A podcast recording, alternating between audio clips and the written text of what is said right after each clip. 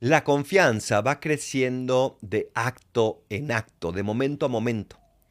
Y cuando hacemos un análisis de nuestra vida, nos damos cuenta de todas las veces que Dios ha estado presente, de todas las veces en las que Dios se ha volcado a nosotros. Y por eso hoy le podemos repetir con la antífona de la entrada. Confío en ti, Señor, me gozaré y me alegraré en tu misericordia, porque te has fijado en mi aflicción. Dios siempre se fija en tu, se fija en tu aflicción. Dios siempre está presente ahí.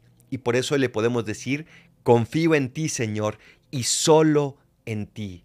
Si no sientes esa confianza, repíteselo igualmente y Él te dará la gracia para poder comenzar a confiar con la valentía, con la audacia de los santos, porque esa es la verdadera confianza a la cual tú y yo estamos llamados.